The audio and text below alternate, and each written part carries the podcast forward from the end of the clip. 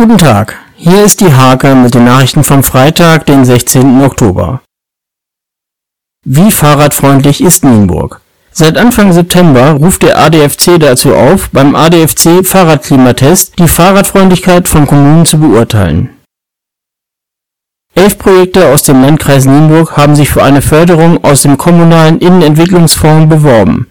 Eine Jury entscheidet nun über die rund 1,3 Millionen Euro für 2020.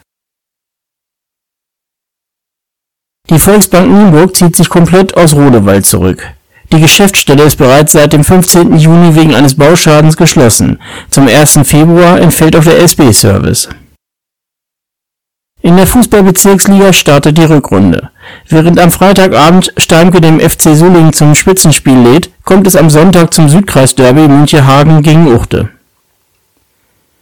Der Eulenlauf des SSV Rodewald sorgte bei allen Teilnehmern für Begeisterung. Auch unter Corona-Bedingungen erlebten alle Sportler einen gelungenen Tag. Diese und viele weitere Themen lest ihr in der Hake vom 16. Oktober oder auf www.diehake.de